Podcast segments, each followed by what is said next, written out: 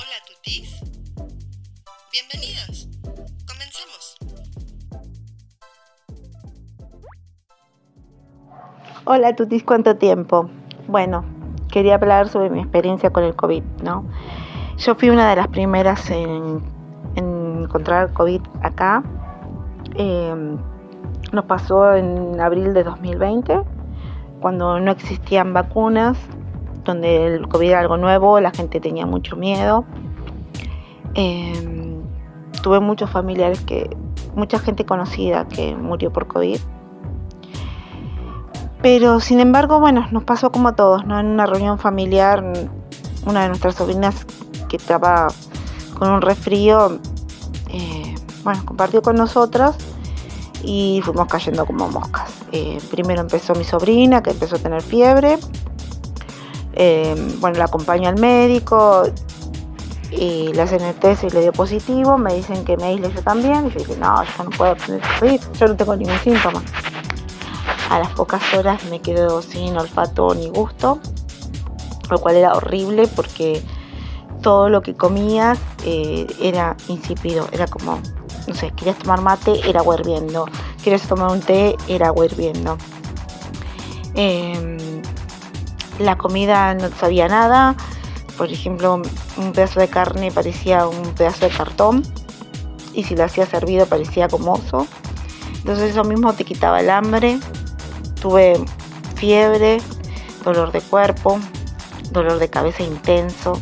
Me ardían los ojos, dolores musculares a todo esto, mi mamá es una persona mayor, se contagia. Estábamos todos, toda la familia, toda mi familia, que éramos como 10, los 10 teníamos COVID. Eh, no podíamos salir a comprar, no podía salir a comprar, eh, la gente tenía miedo a acercarse. Eh, fue un momento horrible, que no se lo deseo a nadie porque, bueno, no sé, querés comer y decís, ¿cómo hago? estábamos todos en cama, mi mamá andaba muy mal, venía la ambulancia, le tomaba la saturación, la tenía muy baja, la diabetes le disparaba porque supuestamente la médica nos dijo que, el COVID, toda enfermedad crónica que vos tenés te la eleva. Mi mamá tenía diabetes, entonces le disparaba, eh, no más saturaba mal. Los médicos tenían la disyuntiva de internarla, ella no quería, ella decía que primero muerta que irse al hospital y tuvimos que juntarnos entre nosotras y decir, si la internamos y le pasa algo, eh, nos vamos a sentir culpables porque no se quería internar.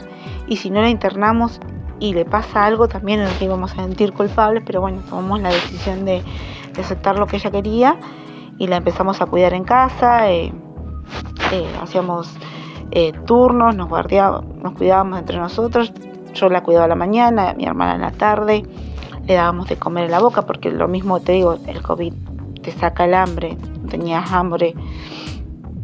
Fueron semanas durísimas. Eh, y bueno, a mí me dieron el alta, a mi otra hermana le dieron el alta, a mi mamá y a mi papá mucho después porque ellos se contagiaron últimos. Y fue terrible porque ya teníamos eh, fallecidos conocidos, entonces eh, le teníamos mucho miedo. Eh, la verdad que fue el momento más horrible hasta que nos dieron el hasta la última persona. Ahora que estamos todos vacunados, yo tengo tres dosis, la mayoría de mis hermanas también. Pero bueno, fue un momento muy, muy, muy feo. Eh, pero bueno, ya a todo esto ya pasó casi dos años. Y bueno, entonces eh, eso es todo, Tutis. Les mando un besito enorme y, nada, quería compartir este momento con ustedes.